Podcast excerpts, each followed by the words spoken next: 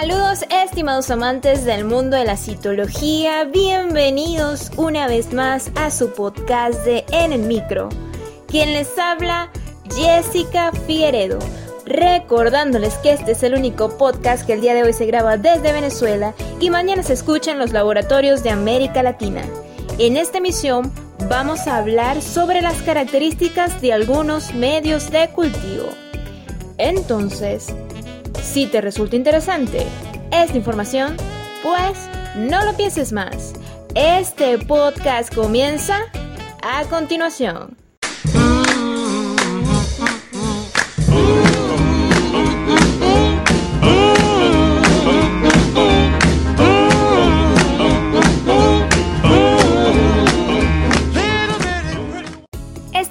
Amante del mundo de la citología, nos encontramos de nuevo aquí el día de hoy y vamos a entrar de manera muy sutil dentro del área de la bacteriología.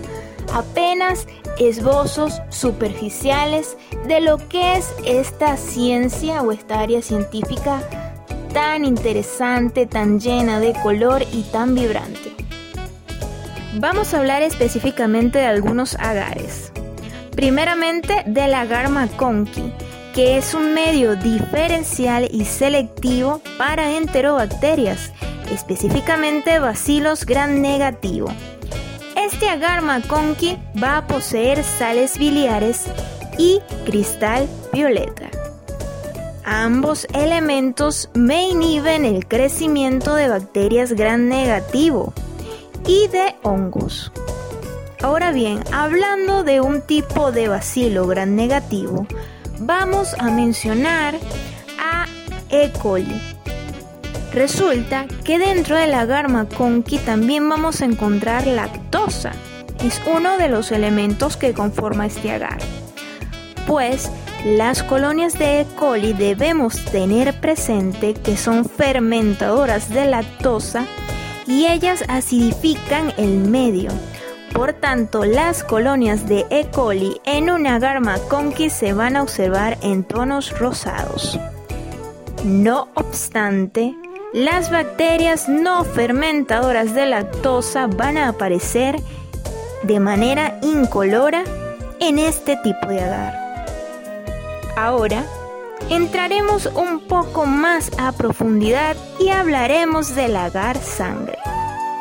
El agar sangre permite el crecimiento de la mayoría de las bacterias con importancia clínica.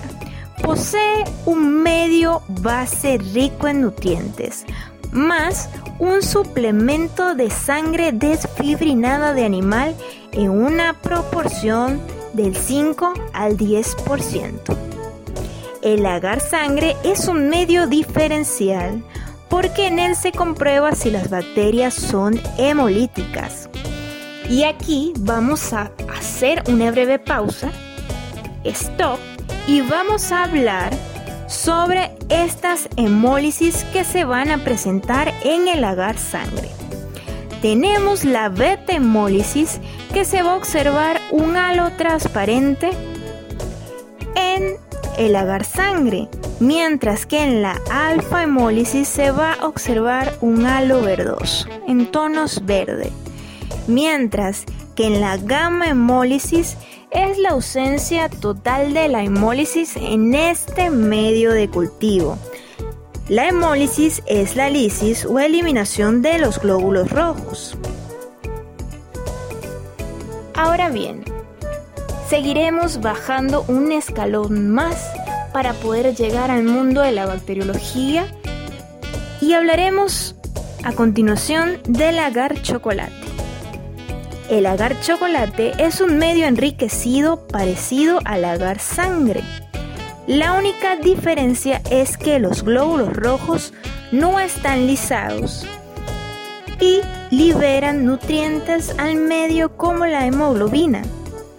El agar chocolate posee hemólisis, por eso tiene un color marrón. Ahora, si hablamos de la parte de cultivos, el agar chocolate es para esas bacterias exigentes que necesitan factores de crecimiento para su desarrollo.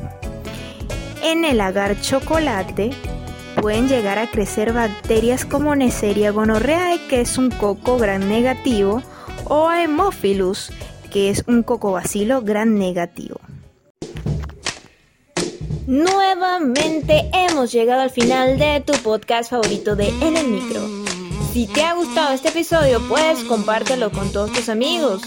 Recuerda que puedes encontrarnos en Google Podcast, Spotify y iTunes. Nuestras redes sociales son CiturrushTC. Mi Instagram personal, arroba LCDA Jessica. Ten presente que para aprender citología debes amar la citología. Sin más nada que agregar, se despide de ustedes Jessica Figueredo y nos escuchamos en una próxima emisión.